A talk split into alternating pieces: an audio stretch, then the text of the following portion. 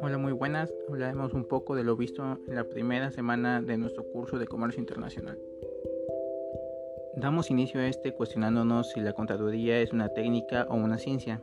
En este caso yo opino que se clasificaría como una tecnología abarcando ambos conceptos, ya que se convirtió en una ciencia adquiriendo conocimientos de forma empírica, pero se practica como una técnica siguiendo un orden y ciertos pasos para su funcionamiento. Tocamos temas como la cuesta de enero, que debido a fechas como el 6 de enero hay un gasto mayor por parte de la población en juguetes. Pero este año, por cuestiones de la pandemia, muchas personas se vieron obligadas a dejar de laborar, por lo que sus ingresos fueron destinados mayoritariamente a artículos de primera necesidad. En tema de educación financiera, nos damos cuenta de que las personas gastan principalmente en su satisfacción inmediata, algo de consumo, disfrute o mero ocio. Una de las recomendaciones del Dr. Román es invertir en nuestra formación profesional, que sería una inversión a largo plazo.